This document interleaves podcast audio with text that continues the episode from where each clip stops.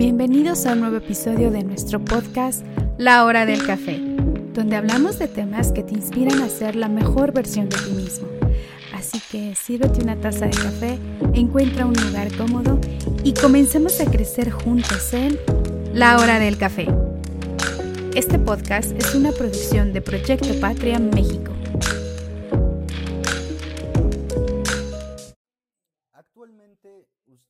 Considera que en nuestra sociedad tenemos valores? No, a mí me parece que se han perdido demasiado los valores. Dicen que se han transformado, pero mi opinión es que los valores no se transforman. O eres veraz o no lo eres. Claro. O eres honrado o no lo eres. No, ¿En qué podemos transformarlo? ¿O de qué manera lo podemos transformar? Los valores tienen que ser valores desde que se iniciaron hasta que la humanidad se termine. Sí, es algo que no se puede transformar, No, vaya, se no tiene o no se tiene. Exactamente. Porque entonces, eh, hablando en la actualidad, ¿la sociedad tiene valores o no los tiene? Sí, afortunadamente hay muchas personas que tienen valores, pero como nos ha absorbido la corrupción y, y la tecnología y tantas otras cosas nos han envuelto, que se han ido perdiendo los valores. Los valores estaban envueltos en el amor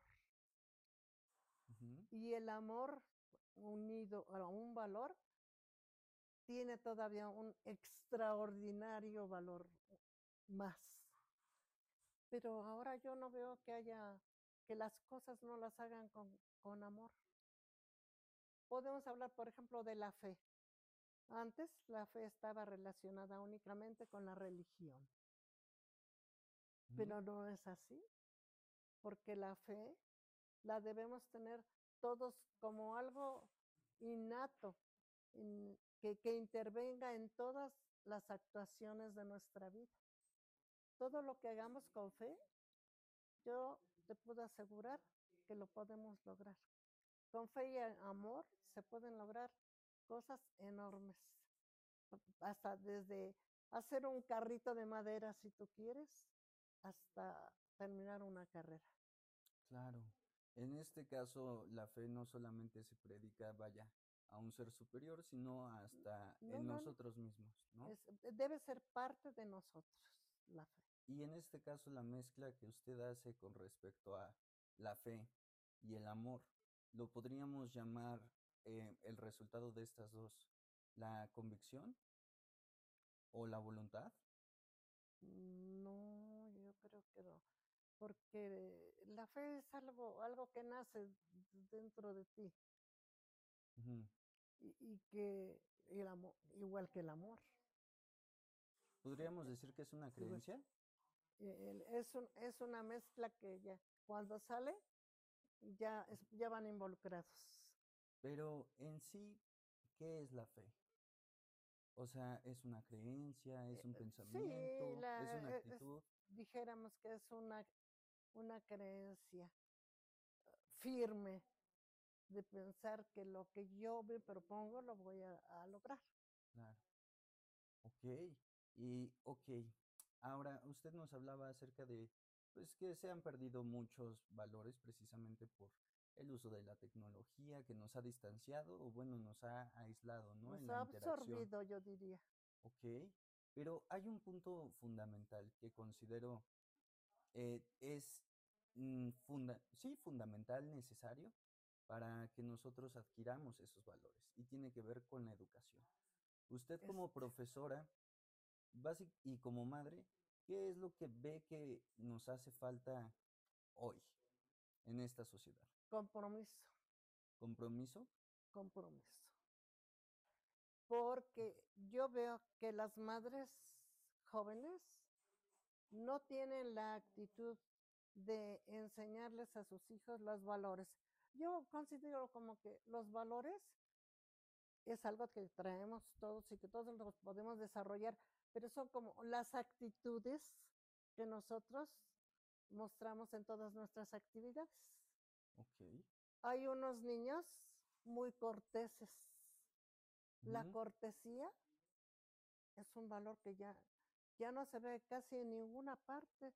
Yo llego a un lugar donde, y aunque no conozca a las personas, les saludo y, y- dos o tres me, me saludan, me responden el saludo, ¿no? Eh, el dar el paso a un anciano o el asiento a una dama, Claro. todas esas cosas Atenciones les son podríamos llamar atenciones que, que las adquirimos desde la cuna, desde la casa. desde la cuna. Son formaciones hogareñas esas, de la cortesía. La educación La entonces bondad, inicia la- desde el hogar. Inicia desde que estás en el vientre de tu madre. Wow. Y, y en este caso, ¿dónde es que usted ve la falla precisamente con ese valor, el compromiso? El compromiso. En, en casi en todo lo veo. Una madre no se compromete a ser madre como tal, porque educa a sus hijos, pues la, la eh, actividad de la actualidad requiere que, que la pareja trabaje para salir adelante. Entonces, le damos mucha prioridad a nuestro trabajo y no nos comprometemos a educar a nuestros hijos adecuadamente. No nos comprometemos a asumir el rol de padres o de parejas. Por eso hay tantas, tantos divorcios en la actualidad, porque ninguno de los dos asume e- es ese compromiso que adquirieron ante Dios y ante los hombres. Las gentes que trabajan aceptan un trabajo y tampoco se comprometen. Van a desempeñar el trabajo, ay, pues ay, como salga, pero no, no se comprometen a hacerlo con toda la capacidad que tienen, sino nomás hay que salga, pues más o menos, ¿no? Eso es falta de compromiso. Y en todas las actividades de la vida debemos adquirir el compromiso de, de, de aceptar algo y cumplirlo hasta donde nuestra capacidad nos lo permite. En la actualidad, ¿cree que las madres o los padres educan a los niños o lo hacen realmente los dispositivos móviles, Pues la los televisión? medio educan, yo diría, porque y, y yo veo que las parejas de la actualidad son muy permisibles. No hay compromiso, entonces, Por eso que, le, le doy- o sea, falta el compromiso que adquirimos en el momento de casarnos. Ahora, eh, Los políticos debieran tener el compromiso de responderles a sus votantes o a sus representados, ¿no? mm, o a sus representados, es lo Claro. mismo, ¿no? Y sin embargo, yo he conocido a uno o dos diputados. Los he conocido en el cartel que anuncian que él va a ser el, próximo diputado, pero en vivo solo he visto a dos. Nunca he visto que haya una reunión en donde eh, surjan los problemas que tiene una comunidad para que ese diputado que los está representando se los pueda resolver. Entonces, Todo lo quieren hacer desde el escritorio, pero ¿cómo van a darse cuenta de sus de los problemas reales? Y en este caso, entonces, no están cumpliendo No con se la representación de No los ciudadanos, ¿no? no se comprometieron a hacerlo. Llegaron por voto, por suerte, por influencias, no sé, pero no se comprometen. a hacer su trabajo. En el caso, por ejemplo, de los ciudadanos, ¿en qué cree que nos hace falta compromiso? En todo, ¿Por qué? ¿Qué es pues todo? porque lo estamos viendo. Estamos viendo los resultados de, de la política de nuestro país. Lo estamos viendo en todo. ¿Y cómo podríamos comprometernos? Pues hacen falta gentes comprometidas. Pero ¿dónde Comprometidas están? con que con el estudio, Con, comprometidas con lo que la hagan, con lo que hagan. comunicación. Los estudiantes, si van a la escuela, deben comprometerse a estudiar. ujú, Ese debe ser su compromiso, porque a eso van, ¿no? claro. Hay muchos, po- muy pocos estudiantes comprometidos. Y en este caso, los ciudadanos, ¿En qué necesitarían comprometerse? Comprometernos a, a saber, a, a, analizar a los candidatos para votar por el que creamos que tiene mayores eh, posibilidades de, ayudar a nuestro pueblo.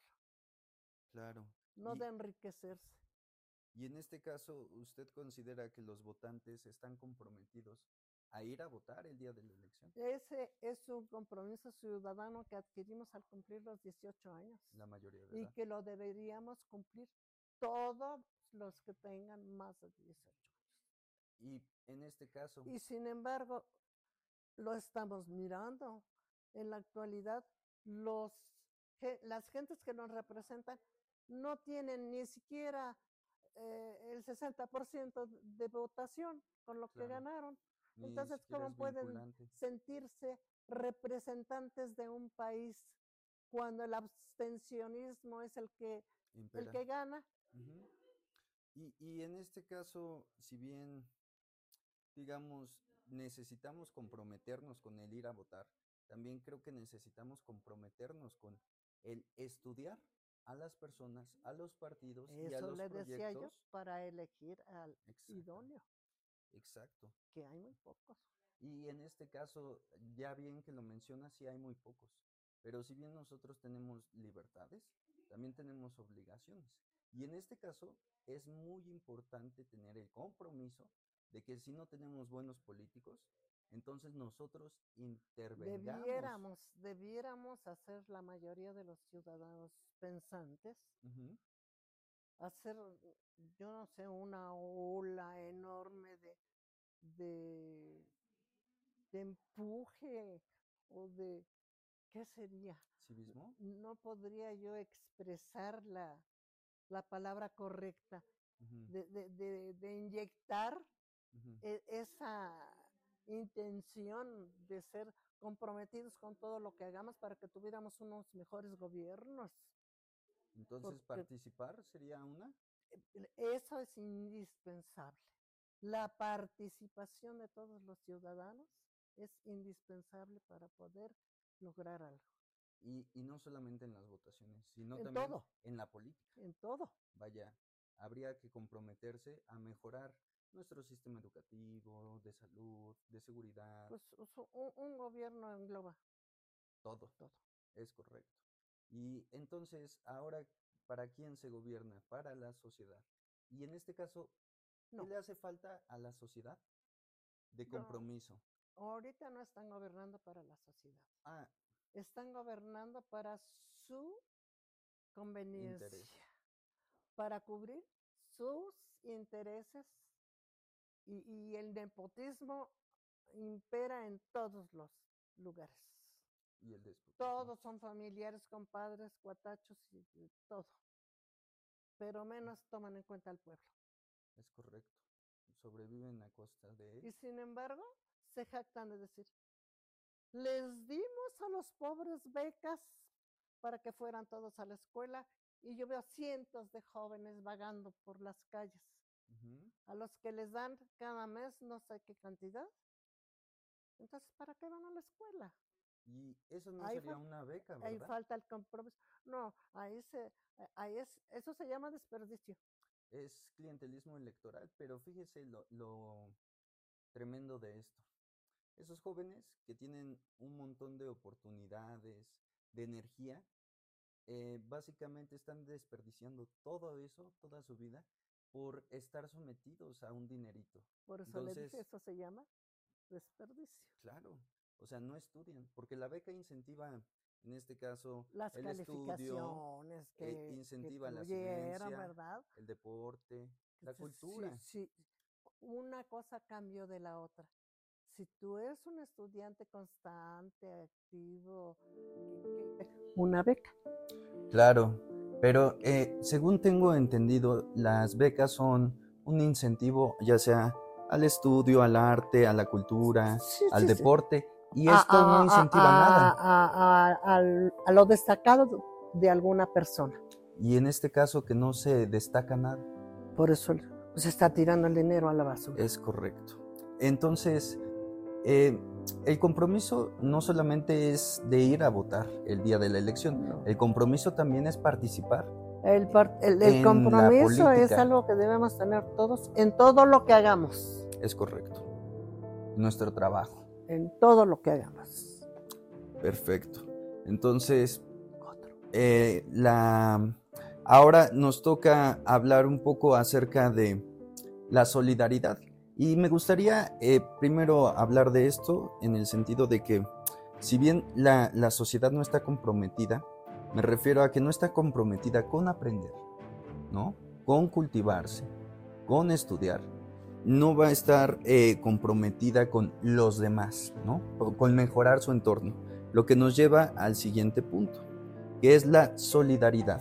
Sin embargo, a pesar de la que acabas de, eh, de decir, el pueblo mexicano tiene el don, yo diría, que es un don de la solidaridad.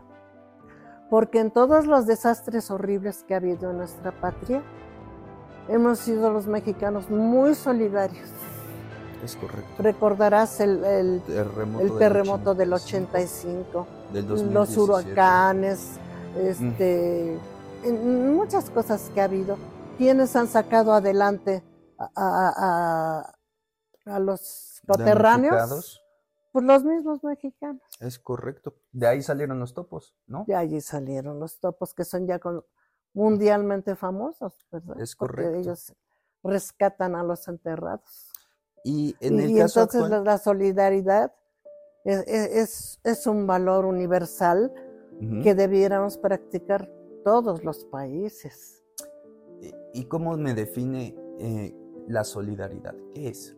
La solidaridad yo creo que es el instinto de adherirse a la desgracia del otro para poderlo ayudar. Y con, y que, te- que te sientas su hermano, su, su, su apoyo, un hombro en que puedas tú llorar hasta eso, ¿no? Tu desgracia. Y, y mire, eh, si bien lo que usted menciona a lo largo de la historia de México, nosotros como pueblo, como gente, somos muy solidarios y más en momentos de adversidad. Lo mencionaba, terremoto del 85, eh, en este caso los del 2017, ¿no? Que son los más este, próximos. ¿Qué es lo que está pasando hoy? Por ejemplo, en el caso de que hay un, un problema bastante grave este, causado por la naturaleza, como lo fue el huracán Otis, que pegó en la costa de Guerrero, para ser preciso, en Acapulco. ¿Cree que este nivel de solidaridad es eh, parecido a otros anteriores o ve usted Es- que estoy es viendo más que decadente? está, de- está fallando. Y, y yo, por lo que he leído y lo que he escuchado, ¿sabe quiénes están facilitando esa decadencia de, este, de esta solidaridad tan grande? El ejército. Tengo no menos de seis versiones de personas que han querido ir a ayudar personalmente a quienes les han quitado cuanto llevaban. Víveres, Despensas. pertenencias, y no los dejaron pasar. Ahí está presente la corrupción, pero en toda su extensión. Entonces, ¿cómo un pueblo solidario va a prosperar si las mismas autoridades lo están limitando? ¿Y no le parece inhumano? No, no, yo le daría un adjetivo muy horrible que no puedo expresar. Correcto. Entonces, ¿por qué cree que justo en estos momentos de adversidad donde este, compatriotas están sufriendo, donde sabemos que tienen necesidad, eh, si bien la sociedad está comprometida con ayudarlos, Y lo ¿Por están qué haciendo, y nuestras se están, y se- autoridades no cumplen. Y, y más allá, eh, no creo que sea problema únicamente de los políticos, vaya, sino que también nosotros que lo permitimos. ¿En qué otro momento históricamente se ha visto algo así? Una inhumanidad de ese tamaño, sabiendo que pues nuestra gente está en necesidad, en apuros, que perdieron casas, que perdieron todo. Pues en el, en el terremoto del 85, hubo unas personas, hicieron hasta un programa, que encontraron un barranco lleno de víveres echados a perder, que se vio que, con, que camiones enteros fueron a tirar todos eh, eh, esos productos que eran para beneficio de los damnificados. Yo me pregunto, ¿quiénes son los responsables de, repartir eso y que no lo hacen y dejan que, suceda esto? Claro. ¿Cómo, cómo, ¿Cómo se lo explica? No, no hay adjetivo para eso. Y más sabiendo las necesidades, ¿no? En este caso no podemos hablar solamente de los damnificados del huracán, podemos hablar de los niños con cáncer, podemos hablar de las personas que no tienen medicina, podemos, hablar, de, mil cosas que, negativas desafortunadamente, desafortunadamente. Y, es lo que me regresa. ¿Por qué está pasando un fenómeno tan extraño de, de frialdad, de apatía y sobre todo de eh, cosas que son impermisibles en el tema de la solidaridad? ¿Cómo es que nosotros como sociedad nos estamos, lo estamos permitiendo? Nos está faltando educación. Estamos fallando en la educación. Educación y podría también entrar la apatía. Pues sí, la falta de educación nos ha llevado a ser totalmente indiferentes a los problemas de los a los problemas de los otros. Ok, entonces esto me lleva al siguiente, al siguiente valor que quiero debatir, que es la igualdad. En vista de que estas personas, por ejemplo, están sufriendo, ¿podríamos hablar de una igualdad real entre nosotros? No, no existe. No existe igualdad precisamente por el sistema de gobierno que tenemos.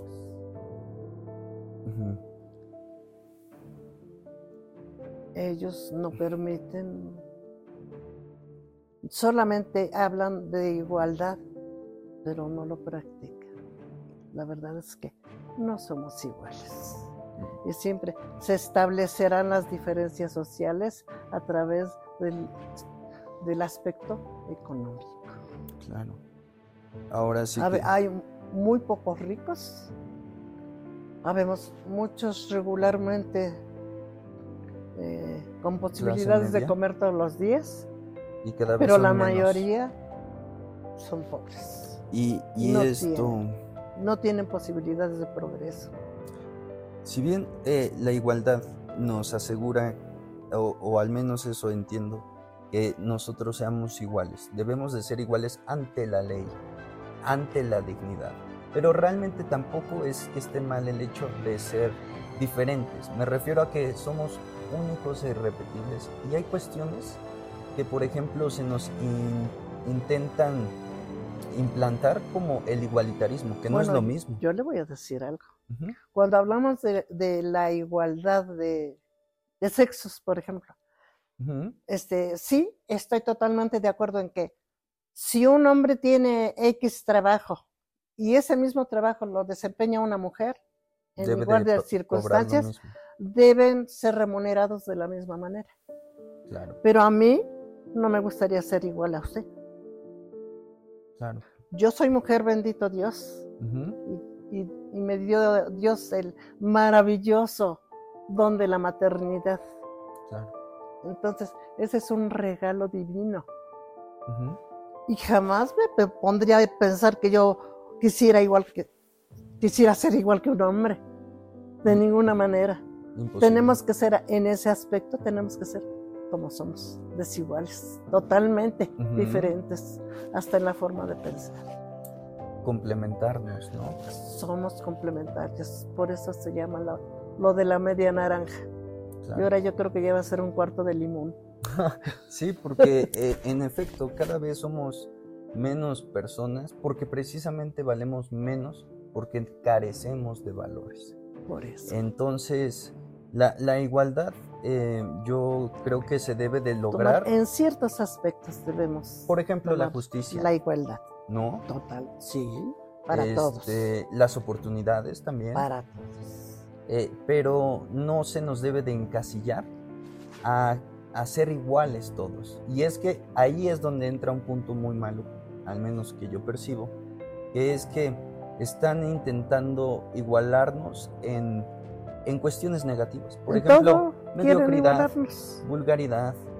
Cada vez hemos ido perdiendo bien valores y también algunas cualidades, ¿no? Por ejemplo, eh, ¿usted tiene cuántos años? No, eh, 90 años. Yo le puedo decir que su lenguaje es muchísimo más rico que el mío y esto me, me deja ver que hemos tenido una pérdida de lenguaje, de los mensajes con, con sentido, vaya, con, pues sí, con cuerpo, ¿no? Por ejemplo, comparemos la música de los tríos boleros con la de el reggaetón. Por El ejemplo, rap. ahora ya todo es más vulgar. eh, se denosta a la mujer, se, se y utiliza un menos lenguaje armónico, si se fija, altisonante ¿verdad? y, y la situación es que se busca hacer como un mérito de la mediocridad. ¿Usted qué piensa? Pues que tiene razón. ¿Y cómo podríamos cambiar todo esto? ¿Cómo, ¿Cómo podríamos aplicar una bu- buena igualdad? O sea, una igualdad que, que sea en beneficio de los ciudadanos. Yo me he puesto a pensar mucho en, en cómo podríamos innovar nuestra cultura, que ha sido, que es tan rica. Por ejemplo, que tenemos al alcance de la mano la cultura y no la ocupamos. Es correcto, la información, toda la que... Pero un- una, una cantidad de cultura que nos rodea no, pasa desapercibida. Nadie la toma en cuenta. Bueno, sí, no nadie. Bendito sea Dios que, que sí hay gentes que sí, Es correcto. destacadas y, y preocupadas por, por eh, instruirse, por saber más, por ser mejores, ¿verdad? Por querer incidir, ¿no? Y Y, eso, eso es vivir. Eso es vivir. Aprovechar todas las oportunidades que la vida nos brinda. Nos brinda. Eso, eso se llama vivir. Y el vivir implica también servir. O sea, no, no Es- des- Ese es otro, otro valor universal hermosísimo, ¿Cuál? el servicio. Ok. ¿Qué Es- podemos encontrar? ¿Qué es eso? El servicio es eh, el- la actitud que tú tienes de ayudar eh, eh, a alguien en algo que él no sabe. Yo lo digo, por ejemplo, que soy profesora Ok. y, y para mí fue un deleite escuchar a mis pequeñitas que, que llegaban a la escuela sin saber ni una letra y cuando las oía leer, porque yo se los había enseñado, era para mí una música para el oído, escucharlas, me daba una gran felicidad escucharlas leer. Claro. Entonces, ese es, eh, ese es servir, ¿no? Claro. Les, serví a mis alumnas, Siendo útil, enseñándoles, ¿no? enseñándoles lo mejor que pude, de- les di lo mejor de mí y, y sobre todo les di mucho amor. Y por ende, entonces, los valores, porque como lo mencionaba en un principio, Unidos, el amor. unido a cualquier valor. Entonces, usted logró que esas niñas, más allá de aprender a leer, también obtuvieran esa cuestión que nos hace precisamente como seres humanos valer o no valer, lo que nos da la calidad de ser digno o indigno de algo. Y en este caso, el, el servicio en su vida bien lo, la, la transformó, le fue redituable, le dio muchas ganancias, pero Claro más- sí. más allá de lo que usted hizo en su vida, ¿cree que hoy nos, como sociedad también en este caso, estamos en una actitud de servicio? ¿Lo valoramos? ¿Lo practicamos? ¿Practicamos el servicio? Hay gentes, todavía hay gentes que lo hacen. Yo, por ejemplo, todavía hago servicio, doy servicio a mis semejantes, compartiéndoles mi foco tonal con lo que he ido aprendiendo sobre de él. Y, para poderles dar la energía tengo que hacer todo un programa y una planeación para que pueda yo eh, darles la, energía que la puedan tomar de la mejor manera. Y entonces lo estudio y, doy ese servicio, se los doy a la gente que llega, al que quiera tomar la energía, se lo doy con mucho amor. Claro. Y eso me hace sentir útil. Pero me refiero a los a las demás personas, al común denominador, al promedio de los mexicanos. Cree que están sirviendo, creen que están... Es más, cree que hoy percibimos el servicio de la misma forma que antes, o sea, que era eh, poner eh, tu persona a disposición de alguien más, pero creo que hoy se denosta en el sentido de que lo, lo asociamos con muchas veces con el servilismo o con... O con el dinero. Exacto. Eh, escuché a una persona decir que dijo, oye, ¿tú por qué no hiciste bien tal cosa? Dice, pues ellos hacen como que me pagan, pues yo hago como que trabajo. Entonces, ¿qué pasó con esa persona? No estaba comprometida. Claro.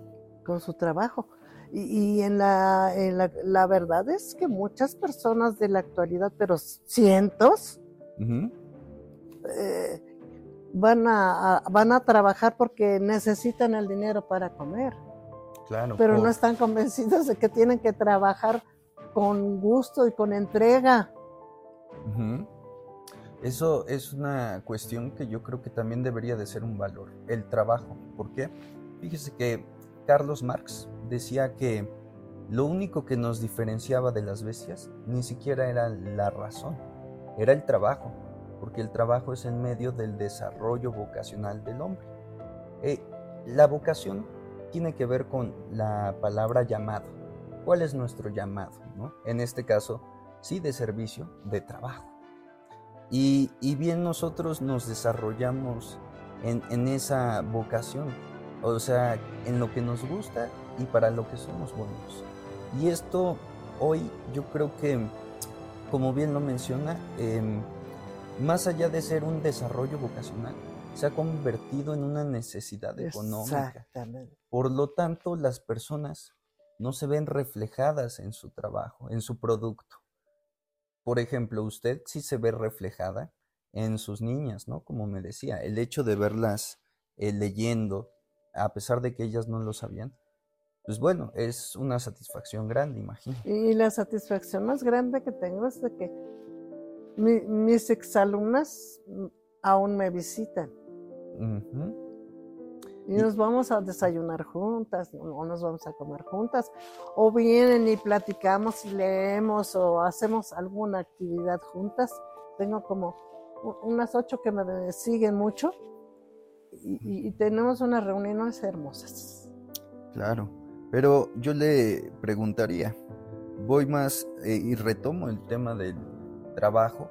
Y lo que decía también este personaje, este filósofo, es que hoy nosotros eh, ya no hacemos más que labores mecánicas en nuestro trabajo, en la fábrica, y ya no nos vemos reflejados, sí, en el producto. Entonces, generamos lo que él llama plusvalía, ¿no? Que es cuando, eh, por medio del trabajo alienado, el trabajo que hacemos para alguien más o enajenado, este, estas personas se enriquecen y nosotros pues nada más estamos ahí, labores mecanizadas. En el, mismo nivel, sin progresar, y sin, sin tener muchos deseos de hacer lo que hacemos. Y eso me lleva al hecho de que, pues imagínense, toda la jornada laboral, em, labores mecanizadas. Cuando llegamos a casa solamente hacemos cosas meramente animales ir al baño, dormir. Y a lo que voy es que ya no nos... Creo que ahí también hay un gran vacío que experimentamos como, como personas, ¿no? Porque imagínense, lo único en lo que somos eh, humanos termina siendo en lo que somos animales. Entonces, por último, me gustaría hablarle acerca de la justicia. Entonces, voy a leer eh, un texto, si me lo permite, dice, la cuestión de la justicia es uno de los problemas filosóficos más relevantes, además de tener importantes aplicaciones en el mundo real. ¿Cuál es la forma justa de comportarse? ¿Qué tipo de instituciones políticas son justas? Y más aún, ¿qué significa ser justo? La República de Platón fue uno de los primeros trabajos filosóficos que trataron esta cuestión. Platón llegó a la conclusión de que una sociedad justa es aquella que está organizada correctamente y dirigida por reyes sabios que comprenden la verdad, la verdadera naturaleza del mundo. Los filósofos modernos han llegado a otro tipo de conclusiones.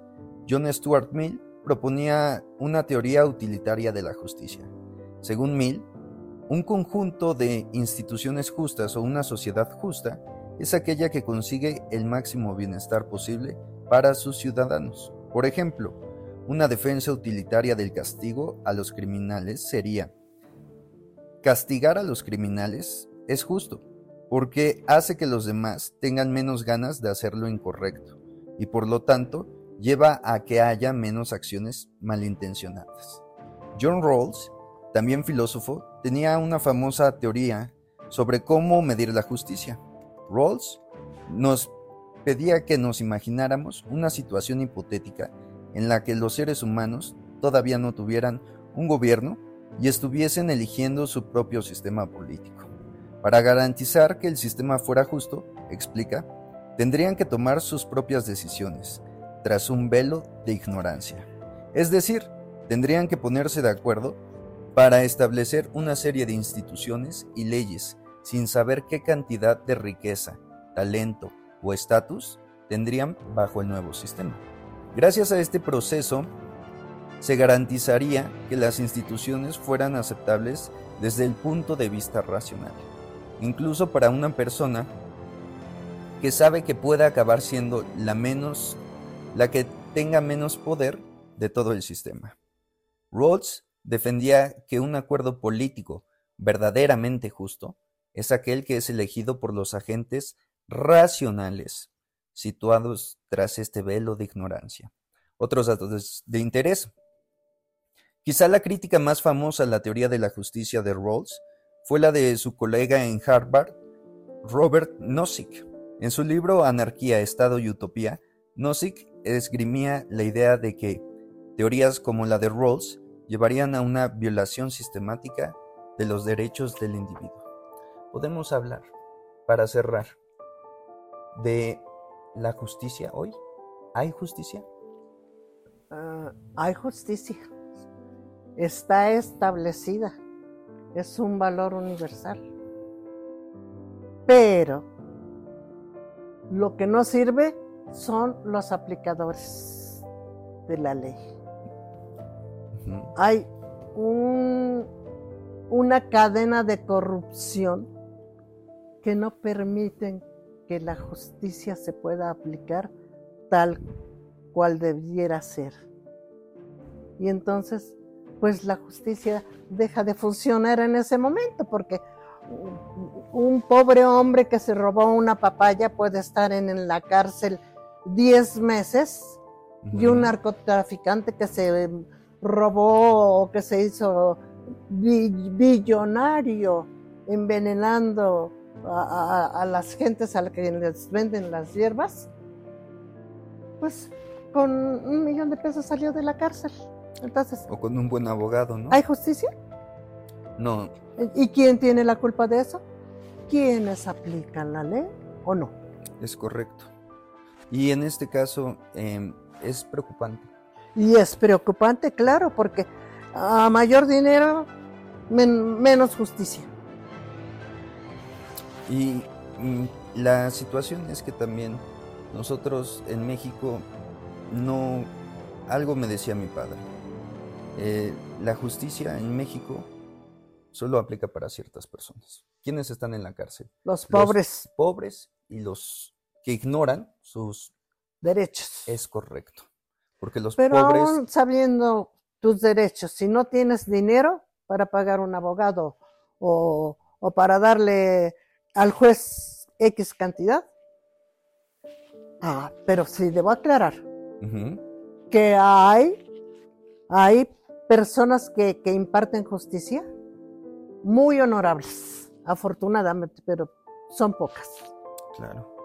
Y en este momento me interesa resaltar una parte que es muy importante para nosotros como mexicanos.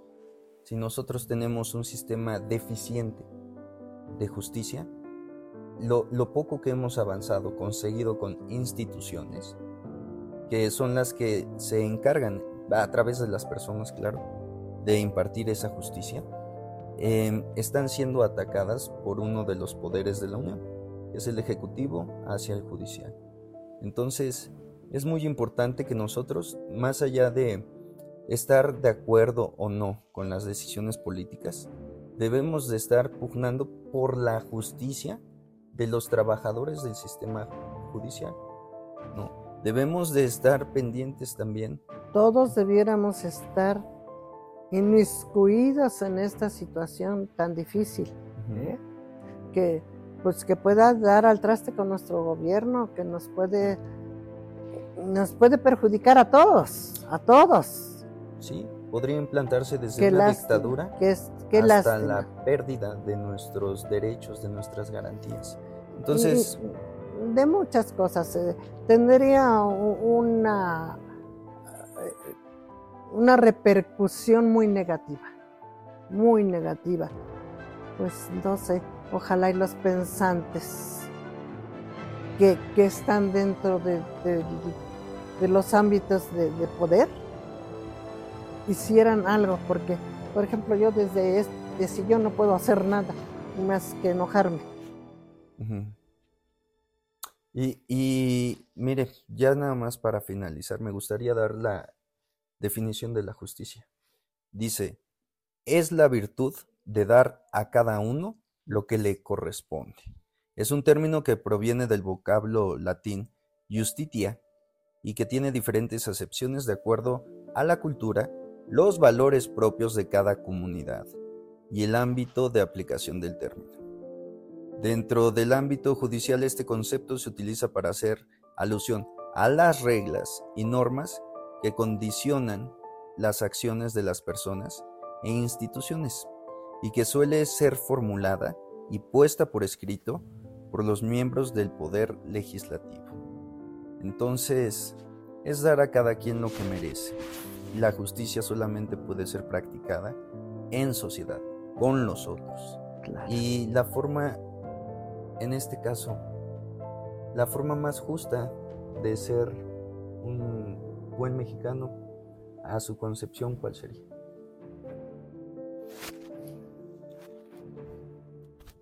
Pues yo creo que todos los seres humanos podemos ser ser buenos.